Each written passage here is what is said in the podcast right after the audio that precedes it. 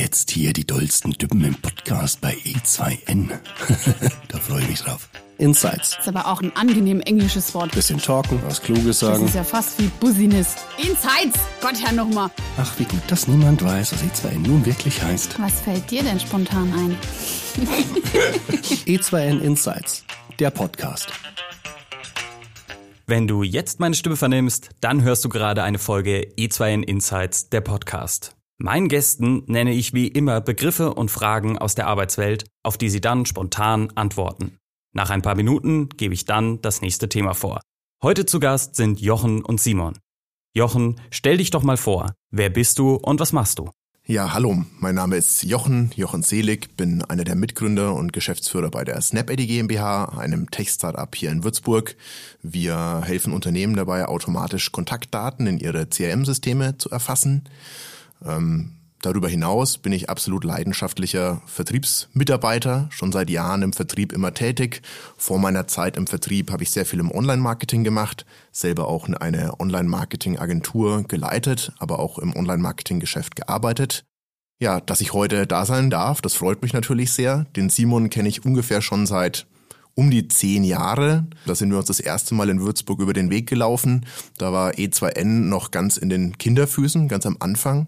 Und ich bin damals mit einer App auf ihn zugekommen zur Bestellung in der Gastronomie. Die hieß damals Waitless, so als Anspielung auf Waitress und sollte sozusagen die Bedienung überflüssig machen, so dass man mit seiner App selbstständig in der Gastronomie bestellen kann. Da sind wir uns das erste Mal über den Weg gelaufen. Vielen Dank, Jochen. Simon, stell du dich doch bitte noch mal kurz vor. Ja, äh, mein Name ist Simon. Für die, die mich nicht kennen, Simon Mohr. Ich bin einer der drei Mitbegründer von E2N. Ich bin jetzt seit über 20 Jahren selbstständig im IT-Sektor unterwegs und seit 2009 kümmere ich mich auch um das Thema Softwareentwicklung. Ja, und mein Lieblingsprojekt ist natürlich das, was wir heute machen, unsere Software für Mitarbeitermanagement. Und ähm, ich freue mich heute im Jochen tatsächlich auch über alte Produkte zu reden äh, und wie das so früher war. Simon, auch an dich nochmal herzlichen Dank. Dann legen wir jetzt auch direkt los. Mitarbeitermotivation. Aus meiner Sicht ähm, müssen Mitarbeiter auch intrinsisch motiviert sein. Also die besten Mitarbeiter ähm, findet man dadurch, wenn man Leute einstellt, die ihren Job lieben und das gerne tun, für was sie eigentlich eingestellt sind. Natürlich gehört zur Motivation auch immer dazu, ähm, jemanden zu loben. Ich glaube, Lob und Anerkennung ist neben dem monetären Aspekt und der Leidenschaft für das, was man tut, ein unglaublicher Treiber für die Motivation. Ähm, am Ende wirst du aber Mitarbeiter, die ihren Job nicht lieben, auch durch Motivation nicht an den Punkt bringen können, dass sie glücklich sind. Ich stelle da sogar mal ein bisschen rein. Kann man einen Mitarbeiter motivieren? Ist das so? Geht das als äh, Arbeitgeber? Ich glaube nicht. Ich glaube, als Arbeitgeber kann ich dafür sorgen, dass ich ein Umfeld schaffe, in dem der Mitarbeiter sich selbst motivieren kann und dem er sich wohlfühlt und das auch von alleine vorantreibt. Aber ich, ich habe immer das Gefühl, also wenn ich dran denke, so du musst deine Mitarbeiter motivieren, dann habe ich irgendwie immer so einen Coach im Kopf, der dann einen anschreit, äh, wie so ein Bootcamp. Na los, nochmal zehn Liegestützen oder so. Ähm, aber ich glaube, das ist, das funktioniert bei uns nicht. Man muss ein Umfeld schaffen, wo sich die Leute wohlfühlen und dann motivieren die sich im Idealfall selbst. Das glaube ich auch, würde ich auch so bestätigen. Ich glaube, die Schwierigkeit darin in dem ganzen Thema liegt ähm, nochmal eine Stufe zuvor, die richtigen Leute zu rekrutieren für das Team, die auch motiviert sind. Und gerade als junges Unternehmen, wenn du in so einem Wachstumskurs bist, dann machst du manchmal den Fehler, dass du vielleicht auch Einstellungen machst, wo du sagst, na ja, damit, ich glaube, der passt ganz gut, aber du bist nicht zu 100 Prozent überzeugt. Und den Fehler, den darf man eigentlich nicht machen. Also das ist auch etwas, was wir uns vorgenommen haben. Wir werden nur noch, nur noch Menschen einstellen, wo wir zu über 100 Prozent davon überzeugt sind, dass es die richtige Person ist für den Job und für das, was wir von ihm erwarten oder von ihr. Ich glaube, das ist tatsächlich auch die größte Herausforderung, den richtigen Mitarbeiter zu finden, der sich motivieren kann. Ich weiß nicht, wie es dir ging, aber ich bin, ich weiß es genau, die Anfang meiner Selbstständigkeit und die ersten Mitarbeiter, die ich noch eingestellt habe vor E2N, äh, da bin ich noch mal losgegangen und habe gedacht, alle Leute ticken so wie ich. Und man hat immer gedacht, jeder schafft das irgendwie, was man selber auch gemacht hat und man braucht ihm nur irgendeine Chance zu geben. Ähm, das war, glaube ich, ein wichtiges Learning in meiner ganzen Selbstständigkeit. Nee, jeder Mensch ist anders und man muss ihn auch so nehmen, wie er ist. Und dann muss man ein Team formen mit Leuten, die auch zusammenpassen. Und nicht jeder passt in jedes Team. Das stimmt absolut. Auf der anderen Seite muss ich auch wirklich sagen, also wir bei SnapEddy, wir haben sehr, sehr gute, motivierte Mitarbeiter, mit denen ich echt sehr, sehr glücklich bin. Natürlich kann man das nicht immer über jeden sagen. Auf der anderen Seite, ich glaube, wenn der Mitarbeiter nicht motiviert ist und am Ende nicht zusammenpasst, dann geht man früher oder später auch getrennte Wege, wenn es das zulässt. Ähm, aber unterm Strich bin ich mit sehr, sehr vielen Leuten sehr glücklich, die bei uns arbeiten. Von daher vielen Gruß an alle meine lieben Kollegen. Ich hab euch lieb. Das ist natürlich bei uns auch nicht anders. Also tatsächlich gibt's wirklich nur wenige Mitarbeiter, die E2N jemals verlassen haben. Und äh, ich weiß nicht, wie es dir geht, aber ich kann mich noch erinnern, als der erste Mitarbeiter von sich ausgegangen ist, weil, weil er lieber etwas anderes machen wollte und sich da wohler gefühlt hat. Gott sei Dank nicht in der Softwarebranche, sondern wirklich äh, in einer ganz anderen. Da war das nicht so schlimm. Aber es war trotzdem ein komisches Gefühl, wenn dann wirklich mal einer geht, weil er sagt, er kann irgendwas anderes wohl besser machen oder dort irgendwo die Welt aus den Angeln heben. Muss man sich auch als Arbeitgeber dran gewöhnen. Also die, die ersten Kündigungen oder Trennungen von Mitarbeitern sind definitiv immer schwieriger, weil man auch das Gefühl hat, das ist ja wie eine persönliche Trennung. Das ist wie in einer Partnerschaft. Ähm, aber umso ja, länger das natürlich dann geht und man auch einfach weiß, dass natürlich Personen unterschiedliche Erwartungshaltung haben, auch unterschiedliche Wege im Leben. Es ist auch nicht mehr heute so, dass zwangsläufig jeder Mitarbeiter ein Leben lang in einer Firma bleibt. Ähm, das ist leider die Realität für viele. Von daher muss man sich damit natürlich auch auseinandersetzen. Aber ich denke schon, dass man Leute motivieren kann, um wieder den Bogen zurückzufinden zur Mitarbeitermotivation. Und äh, ich glaube, sehr, sehr viel hängt davon auch ab von Lob, aber man ist da in so einer Spirale. Also wenn ein Mitarbeiter gut ist und auch motiviert ist, dann lobt man ihn auch und dadurch bleibt die Motivation auch hoch. Wenn bei jemandem aber nicht so gute Ergebnisse rauskommen, man also als Chef auch nicht gewillt ist, jemanden zu loben vielleicht, dann befindet man sich in so einer Teufelsspirale. Ich glaube, was oftmals ein Problem ist und was auch so demotivierend wirken kann, ist das Thema Kommunikation. Kommunikation ist enorm wichtig. Teilweise, wenn aber ein Unternehmen größer wird, müssen auch halt mal schnelle Entscheidungen getroffen werden. Und die Entscheidungen sind manchmal nicht im Sinne von allen Mitarbeitern. Und das ist wirklich ein, ein ganz schwieriger Punkt, weil manchmal dann Personen das Gefühl haben, da auf der Strecke zu bleiben und man auch in der Geschäftsführung irgendwann ab einer gewissen Größe nicht mehr mit allen so eng kommuniziert, weil die Zeit das gar nicht zulässt oder jetzt gerade auch in Corona, weil diese ganzen Gespräche so zwischen Tür und Angel so ein bisschen wegfallen und das macht es natürlich unglaublich schwierig und ich glaube, Kommunikation ist definitiv etwas, was ähm, sehr demotivierend wirken kann, wenn es nicht gut funktioniert und es ist sau schwierig. Hund oder Katze? Hund. Wuff, wuff. Katze. Miau. Also ich meine, ich muss natürlich für Hund sein. Also ich habe seit äh, eineinhalb Jahren einen äh, Labrador, einen männlichen, den Franz Xaver. Ein sehr äh, rassiger, äh, fideler, fröhlicher junger Hund, der am liebsten natürlich die ganze Zeit mit anderen Hunden spielen möchte. Und äh, dieser Hund, der begleitet mich äh, sehr oft ins Büro, aber ist auch oft bei E2N, da ja meine Freundin Luise hier arbeitet und den Hund dann auch oft mit dabei hat, ist er, glaube ich, in beiden Firmen gut bekannt, der braune Kerl. Also ich hatte in meinem Leben beides. Ähm, früher zu Hause in meiner Jugend und Kindheit immer einen Hund. Jetzt aktuell habe ich eine Katze, um genau zu sagen sogar zwei und eine davon ist mir zugelaufen. Das ist ein schwarzer Kater. Wir haben ihn Ellen getauft, weil er sich einfach in die Wohnung gewanzt hat. Also er wohnt jetzt einfach da, obwohl ihn niemand haben wollte offensichtlich. Ich finde das aber vom also man sagt ja immer, Haustiere, die haben, entweder nehmen sie den gleichen Charakter an, oder ich bei, bei Hunden ist das so, ne? Die werden genauso wie ihre Herrchen oder umgekehrt, ich weiß es nicht. Ellen ist ein gemütlicher Kater, der meistens auf dem Sofa rumhockt und pennt. Das ist genau eigentlich eine schöne Freizeitbeschäftigung, die er hat. Würde ich manchmal gerne mit ihm tauschen. Wachstum. Ja, wichtiges Thema. Ja, also klar, ähm, wir befinden uns ja beide in so einem Unternehmen in einer Phase, in der Wachstum noch notwendig ist. Man ist da nicht fertig. Ähm, aber es ist dann die Frage, was, was meint man mit Wachstum? Es gibt ja viele Formen davon. Du kannst viele Mitarbeiter haben, du kannst viele Kunden haben, du kannst viel Umsatz haben. Aber am Ende zählt die Mischung. Und äh, das Unternehmen, das Produkt, was auch immer man draußen anbietet, das muss alles zusammengehören und das muss zusammen funktionieren, damit es vorangeht. Allerdings wäre es völliger Quatsch zu behaupten, dass in, in unserer Branche Wachstum keine Relevanz hat. Ja, sehe ich auch so. Also Wachstum ist schon ein wichtiges Thema in Unternehmen, gerade bei dem, was wir eigentlich tun. Also ich meine, der Begriff Startup definiert sich ja eigentlich darin, dass ich irgendwie ein Produkt habe, was sich mengenmäßig noch schnell skalieren lässt. Also ich möchte dann schon eine große Reichweite damit erzeugen. Wachstum muss aber auch nicht um jeden Preis sein und äh, es gehört eine gewisse gesunde Wachstumsstrategie dazu. Also was man ja oft sieht, gerade in äh, eher den, sag ich mal, Startup-Hotspots wie jetzt München oder Berlin oder andere Städte, gibt es viele Unternehmen, die schnell sehr viele Finanzierungsrunden machen nach der Seed-Finanzierung, Series A, Series B. Und auf einmal hat man relativ viel Kapital und überlegt sich, wie kann ich das Kapital jetzt investieren, um Wachstum zu erzeugen. Und ich denke, dass da in diesen Phasen auch sehr oft in die falschen Themen investiert wird.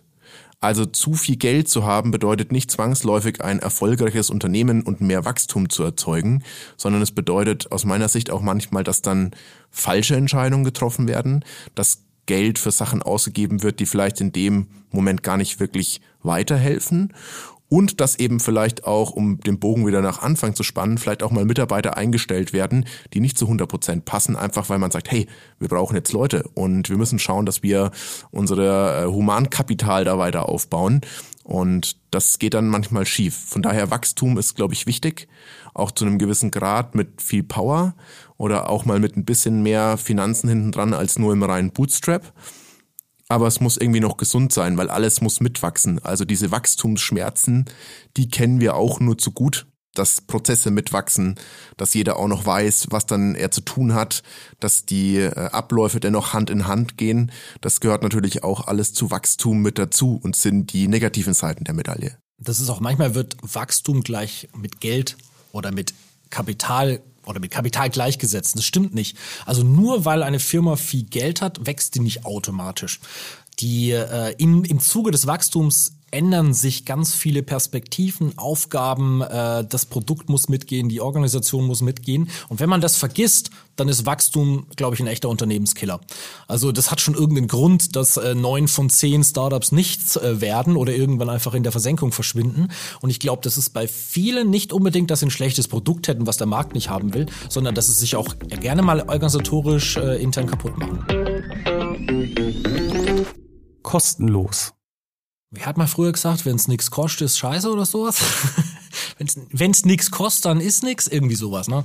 Ähm, ganz, ja, wenn ich jetzt da mal zurückdenke, also das Problem, dieser Begriff ist ein bisschen negativ belegt. Weil immer wenn etwas nichts kostet, dann ist man schon so ein bisschen in, hä, was, wieso gibt's das dann? Ja, also als Unternehmer ist das so ein bisschen ein Irrsinn. Ähm, aus nichts verschenke ich irgendwelche Sachen? Nein, das funktioniert nicht. Also, im Softwarebereich kann man klar sagen, wenn da irgendwo steht, dass etwas kostenlos ist, dann bedeutet das meistens nur, dass man es nicht in Geld bezahlt, sondern mit irgendwas anderem.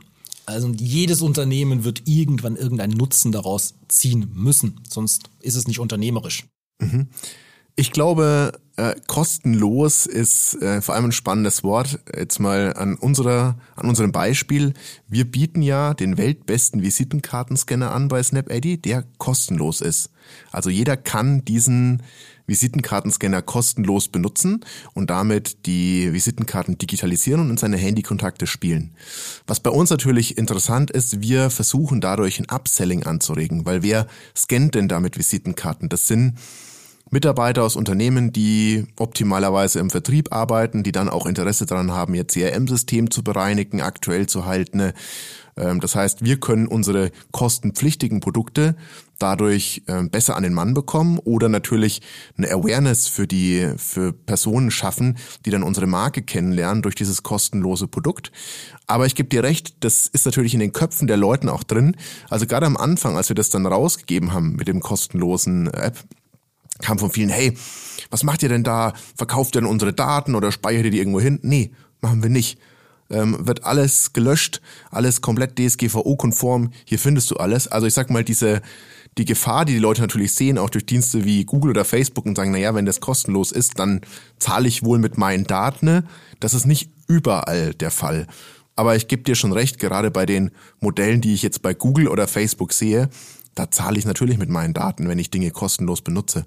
Ja, es ist bei uns ja nicht anders. Also auch wir haben eine 14-tägige kostenlose Version, ja, zum Testen. Aber äh, das ist ja jetzt ein bisschen Wortglauberei zu denken, dass man 14 Tage unsere Software kostenfrei benutzen kann. Nein, der wahre Hintergrund ist natürlich, ja, wir, wir möchten, dass der Interessent sich damit beschäftigen kann und wir werden immer im Kontakt äh, anbieten und ihm nochmal zu zeigen, was er denn sonst alles machen kann mit dieser Software, was er in dieser kostenfreien Zeit quasi sich noch gar nicht vorstellen konnte. Aber es ist ein schwieriger Begriff, weil ich glaube, Kosten, das ist auch mal so negativ belegt. Kosten ist immer schlecht. Ne? Wenn irgendwas zu Hause was kostet, puh, muss ich was ausgeben. Ich glaube, da gibt's bessere Begriffe, die man mittlerweile hat. Also man verwendet es zumindest anders und sagt halt, hey, ähm, wann amortisieren sich denn meine Kosten, beziehungsweise was ist denn mein Return on Investment, wenn ich da was tue an der Stelle.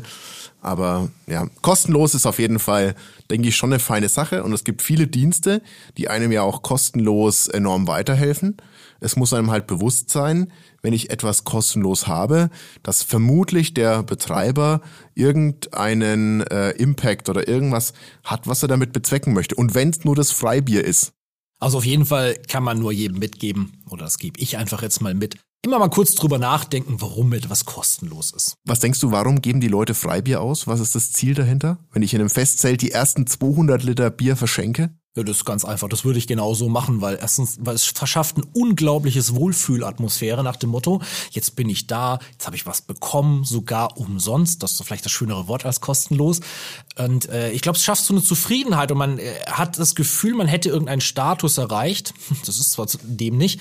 Und weil man, weil der andere quasi so, oh nee, warte, das fällt mir ein. Ich habe tatsächlich auch das mal ähm, mal schön gelesen. Das ist, glaube ich, ein menschliches äh, Ding. Wenn ich jemandem etwas schenke oder einem Gefallen tue, dann kann das Gehirn nicht anders und versucht den irgendwann wieder zu äh, erwidern. Das ist einfach so eine Vertrauensgeschichte. Ich schenke dir das erste Bier und du wirst 100% noch mal drei andere bestellen, damit es mir nicht schlecht geht.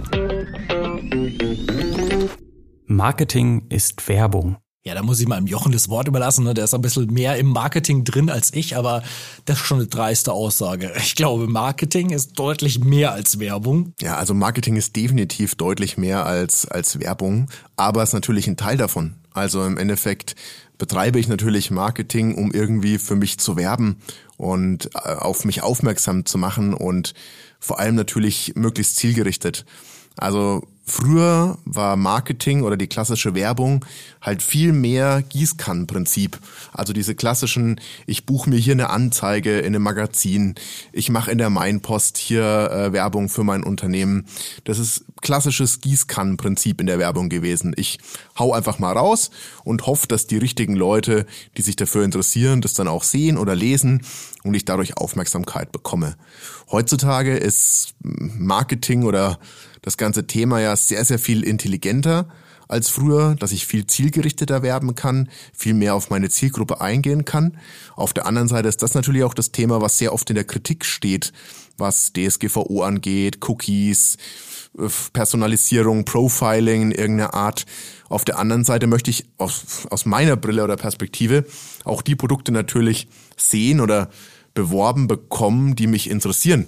Das heißt, wenn jetzt ich halt Werbung sehe von einem Produkt, was mich gerade überhaupt nicht interessiert, dann bin ich lieber in einem Profiling drin, in dem ich halt die Produkte bekomme oder ausgespielt bekomme, die mich interessieren. Ja, das habe ich früher auch mal gesagt. Ne? Also lieber die äh, Autowerbung als die Waschmittelwerbung.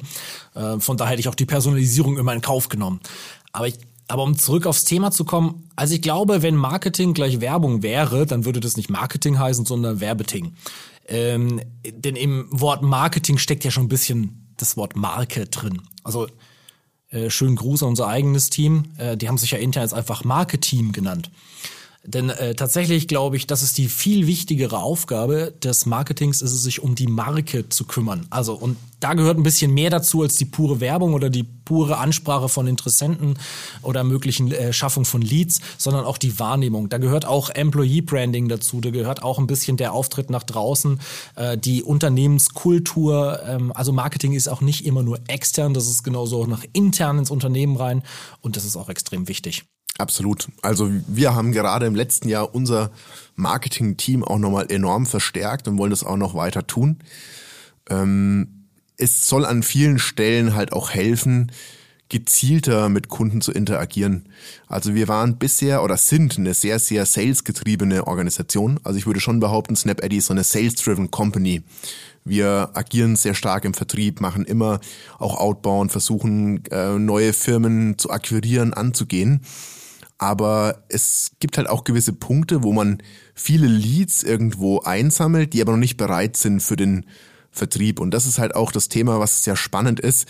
Ähm, mit Marketing Automation wirklich viel mehr zu tun, ähm, viel mehr zu unterscheiden, wann ist ein Lead denn Sales Accepted oder das sind einfach Themen, die interessant sind, die Ressourcen schonen im Vertrieb und man kann gut beides miteinander kombinieren, wenn man es schlau anstellt. Aber ich finde, es ist auch ein Thema, was echt kompliziert ist oder sogar komplex, weil Marketing Automation vernünftig aufzubauen, bedeutet schon sehr viel Hirnschmalz, der da reinfließen muss, um da mal etwas Vernünftiges zu produzieren. Ja, ich glaube, dass wir als äh, cloud-basierte Softwareanbieter natürlich da schon weit vorne mit dran sind. Aber wenn du ein bisschen früher denkst, was war denn Marketing? Die, die haben so Dinge gemacht wie ein Katalog designt. Dann wurde der gedruckt und irgendwo rumgeschickt. Das war Marketing. Aber das, das reicht heute nicht mehr. Also da bin ich auch völlig überzeugt davon. Äh, auch der, der Job des Mediengestalters, das ist oft, glaube ich, es gibt sehr viele Leute, die denken, glaube ich, naja, das ist so ein Pixelschubser, der malt da mal schöne bunte Bildchen und äh, vielleicht macht er mir sogar noch eine Präsentation hübsch. Das, das wäre so Job des Marketings. Aber da steckt definitiv mehr dahinter und es ist für jedes Unternehmen extrem wichtig, weil es einfach die Repräsentation des eigenen Unternehmens. Wie geht jeder Mitarbeiter? Wie rennt der draußen rum? Ähm, klar, Sales-Driven ist für uns auch natürlich ein wichtiges Thema. Sehr viele unserer Kollegen arbeiten ja im Sales. Aber trotzdem musst du ja ein bisschen schauen, dass alle die gleiche Sprache nach draußen sprechen. Und das sind so Dinge, über, da muss man sich Gedanken drüber machen und das ist äh, für mich im Marketing extrem gut aufgehoben. Könnten eure Eltern beschreiben, was ihr macht? Ich glaube schon. Meine Eltern könnten es weitestgehend beschreiben. Sie würden sagen, ich verkaufe. Ähm, sie wissen auch, dass was mit Visitenkarten scannen zu tun hat und Kontakterfassung. Ähm, mein Papa hat, glaube ich, die App sogar selber auch auf seinem Handy. Das heißt, falls er mal eine Visitenkarte sieht, dann scannt er die. Ich denke, sie könnten es ganz gut beschreiben. Ja, meine Eltern auf jeden Fall auch. Ähm, wobei sie heute nicht mehr sagen würden, dass ich Software verkaufe, sondern jetzt habe ich ein Unternehmen, das er da irgendwie so führt, der Sohnemann. Ähm, mit meinen Eltern ging es gut, bei meiner Oma war es ein bisschen schwierig, habe ich festgestellt. Also meiner Oma zu erklären, was unsere Firma eigentlich tut, das war für sie ähm, sehr schwierig wahrzunehmen. Also für sie bin ich immer nur irgendwo in der Gegend herumgefahren und äh, wir hatten ein schönes Büro und hier sitzen Leute, aber was die eigentlich den ganzen Tag machen, das war ja doch ein bisschen weit weg. Aber es ist eine gute Idee. Ich werde mal meine Eltern einladen in die nächste Folge. Dann sollen sie mal erklären, äh, wie diese Firma hier so funktioniert. Da können vielleicht auch ein paar peinliche Momente aus deiner Kindheit ans Tag kommen. Also ich würde mir das nochmal überlegen, Simon, ob du das wirklich tun willst. Ja, deswegen können wir ja schneiden. ja, da spreche ich mich dann nochmal mit unserer Qualitätsabteilung ab, ob wir das schneiden. Ich glaube, das bleibt dann schon drin. SEO und SEA-Optimierung, braucht man das? Tja, da hat man natürlich hier einen äh, überzeugten Online-Marketing-Mann sitzen. Von daher meine Meinung definitiv ja, absolut weil ich über SEO und SEA einfach ganz, ganz zielgerichtet Werbung machen kann. Marketing, Werbung, Entschuldigung. Und natürlich die Möglichkeit habe, damit die Zielgruppe zu erreichen, die ich erreichen möchte. Also äh, jetzt kommt natürlich genau der andere, ja, die quasi in ihrer ganzen Unternehmensgeschichte noch nie SEA oder SEA-Optimierung betrieben haben. Ähm, das soll aber nicht bedeuten, dass das nicht wichtig ist. Also das gibt auf jeden Fall eine Menge Produkte, Dienstleistungen, wo das ein elementares Thema ist. Wir haben uns jetzt persönlich bei E2 nie drauf fokussiert. Wir sind einen anderen Weg gegangen. Äh, für uns äh, war immer klar, zufriedene Kunden bringen automatisch weitere Interessenten, die wir wieder zufriedenen Kunden machen und ähm, ja, kicken damit quasi das los. Also klassisches Empfehlungsmanagement war für uns immer wichtiger. Das soll aber nicht heißen, dass SEA-Optimierung oder SEO-Optimierung nicht wichtig wäre. Du brauchst es, du musst es nur an der richtigen Stelle haben. Ich glaube, man kann auch ganz viel Energie da reinstecken und äh, es wird null Effekt erzeugen, wenn man nicht richtig rangeht. Ich glaube, das ist ein, ein, ja, ein, ein guter Punkt. Und zwar, es gibt sehr viele, die zu wenig Wissen auch in dem Bereich haben und dann sich teuer Agenturen einkaufen, am Ende viel Geld verbrennen und nicht wirklich wissen, was das Ergebnis ist. Und eigentlich ist das Thema SEO und SEA ja viel mehr auch Psychologie. Also am Ende geht es darum, sich Gedanken zu machen, was sucht denn jemand bei Google zum Beispiel, wenn er ein Problem hat, was ich mit meinem Produkt lösen kann. Und wenn ich das einmal vernünftig durchdacht habe und verstanden habe, wie meine Zielgruppe ähm, sich umschaut oder nach Dingen sucht, dann kann ich mit SEO und SEA sehr viel bewirken. Aber das war bei uns auch ein Thema. Dadurch, dass ich eben aus dem Online-Marketing komme, habe ich vom ersten Tag an großes Wert beim, beim Aufbau der Webseite darauf gelegt, ähm, SEO organisiert zu denken, darüber nachzudenken, was für Probleme in der Branche, in dem Markt unterwegs sind und dann dementsprechend auch natürlich gezielt über Advertising die Keywords zu bebuchen, wo ich glaube, das sind die sogenannten Money Keywords für uns. Da, da steckt was dahinter. Der hat das Problem und der gibt auch Geld dafür aus, um das Problem zu lösen. Wobei ich glaube, dass ihr äh, bei E2N sehr viel auch intuitiv an manchen Dingen getan habt, jetzt auch mit eurem Blog, mit verschiedenen Themen, die dahinter stehen. Das sind ja auch alles Maßnahmen, die auf SEO mit einzahlen und euch eine gewisse Reichweite geben. Auf jeden Fall, klar, weil äh, am Ende Content is King, das ist ja auch immer so eine Thematik. Äh, da bin ich natürlich auch dabei. Aber ich glaube, was uns am Anfang geholfen war, äh, war, dass wir gar nicht den, den Markt flächendeckend äh, ja, angesprochen haben, sondern in eine Nische gegangen sind. Und die, der Vorteil einer Nische ist, oder bei uns ist einfach eine geschlossene Branche, dass sich unglaublich schnell ähm, der Name und die Marke dort bekannt werden lässt. Also wenn du einfach mal bei den Gastronomen äh, ein paar hundert Kunden hast, dann ist die Wahrscheinlichkeit, dass andere Gastronomen schon mal irgendwo von dir gehört haben, extrem hoch, die ich wahrscheinlich mit einer SEO-Optimierung gar nicht erwischt hätte, zumindest nicht, als wir äh, ja vor zehn Jahren angefangen haben. Also ich weiß nicht, erinnerst du dich aber auch noch an früher, wie das war? Also ganz am Anfang, also diese SEO-Optimierung und so überhaupt mal hochkam. Ich erinnere mich noch sehr genau, da gab es viele Geschichten von Händlern, die plötzlich im Ranking auf Platz zwei, drei oder gar eins gerutscht sind und dann so viele Bestellungen in ihrem Online-Shop hatten, dass sie dann einfach die Firma insolvent gefahren haben, weil sie nicht mehr nachgekommen sind mit Liefern und Bestellen und sich dann völlig verhoben haben, als sie vier Wochen später wieder nach unten gerutscht sind. Ich glaube, bei E2N war es ja mehr so, ihr habt am Anfang ganz viel neue Kontakte auch über Messen generiert, weil das eben ein so ein, ja, ein Gebiet war oder ja eine Branche, wo man sich gut auf einer Messe auch platzieren kann das war bei uns ja sehr viel schwieriger. Also wir mussten ja sozusagen die, die Gruppe der CRM-Manager oder die Personen, die was mit CRM zu tun haben oder Vertriebsleiter ansprechen, über alle Branchen hinweg.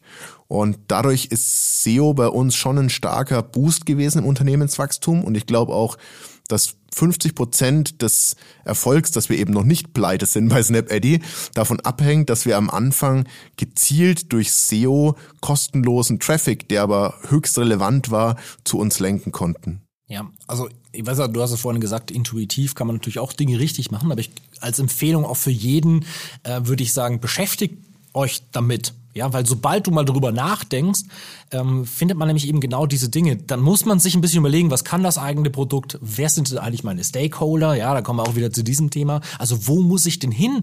Und daraus kann man so viel Erkenntnis ziehen, dass das in jedem Fall hilft. Auch wenn ich am Schluss vielleicht sage, na ja, ich brauche keine, äh, ja, ich will keine AdWords bei Google schalten oder so, oder ich mache das sehr exzessiv. Also man muss sich nur drüber Gedanken machen. Und wenn man selber nicht schafft, diese Meinung zu generieren, dann sollte man sich äh, Profis an die Hand holen, die einem helfen.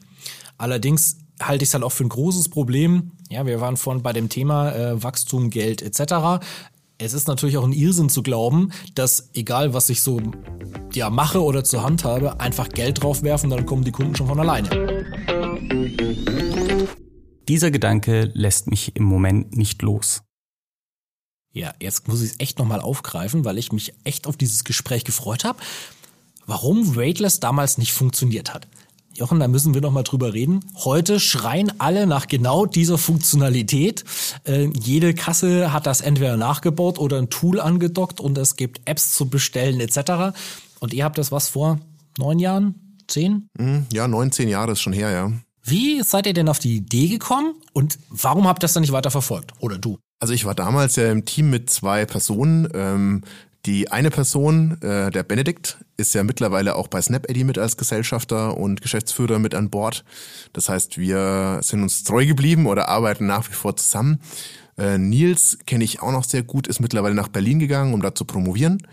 Und wir waren damals so an dem Punkt, ähm, wo die Entscheidung getroffen werden musste, machen wir das jetzt größer? Gehen wir auch noch wirklich in Richtung ein Kassensystem da selber mit zu implementieren? Weil das waren auch so die Startjahre von Orderbird und den anderen. Also die waren da auch noch ein halbes, dreiviertel Jahr alt.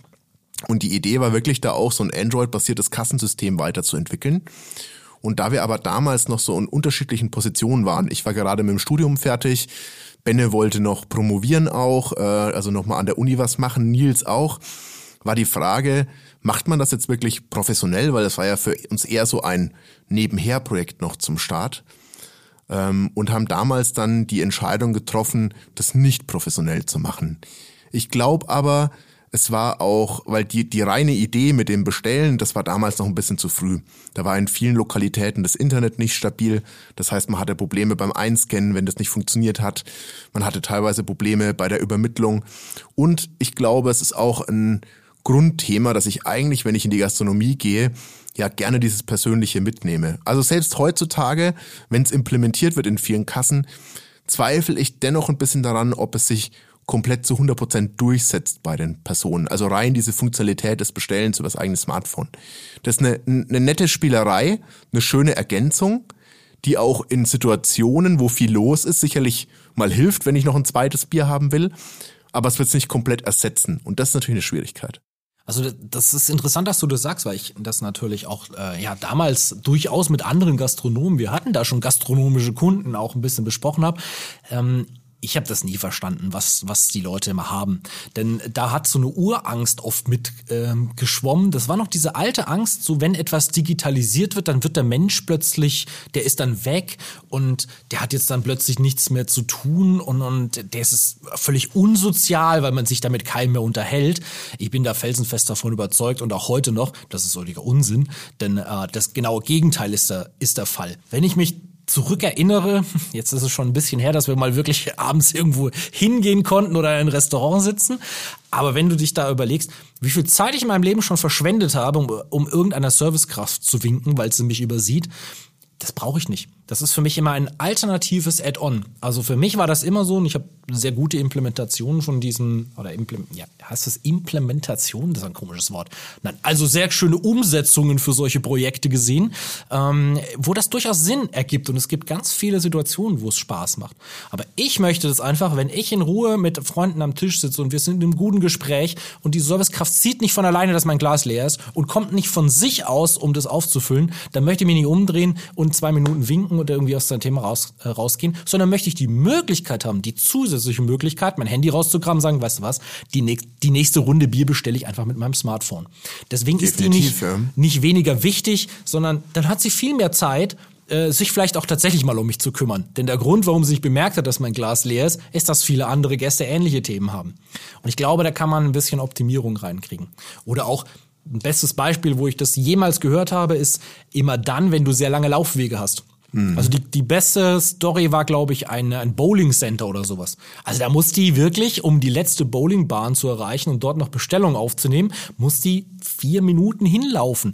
Dann rennt die also hin, nimmt die Bestellung auf, einen Zettel auf, läuft wieder zurück. Das heißt, immer zehn Minuten vergangen, bis überhaupt mal irgendein Bier gezapft wird und es ist immer noch nicht am Platz. In einem, in einem optimalen Welt sollte es auf jeden Fall ein Umsatztreiber sein, die Funktionalität. Aber ich glaube, manchmal scheitert es dann auch nicht nur an ähm, dem Bestellen, sondern dann auch am Rausliefern. Also gerade in der damals besagten Cocktailbar war, glaube ich, dann eher das Problem, dass die dann auf einmal so viel Bestellungen bekommen haben, dass sie nicht mehr in der Lage waren, die ganzen Cocktails zu produzieren, die eigentlich bestellt waren.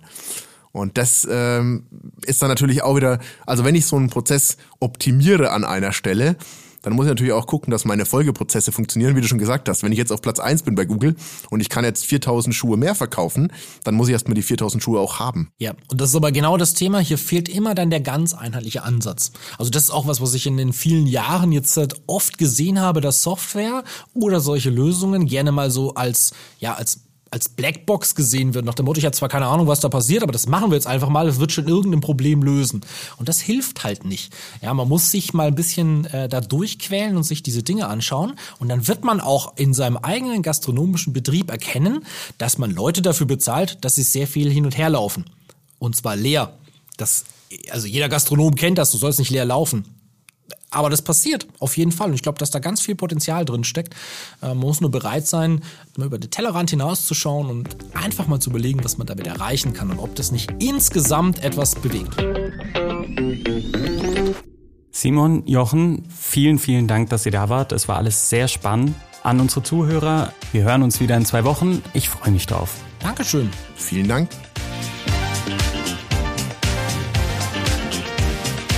Das ist voll gut. Das werde ich jetzt implementieren, wenn mich nochmal einer fragt. Ich denke, wir reden da einfach ein bisschen. And so on. Ich trinke mal ein Schlückchen.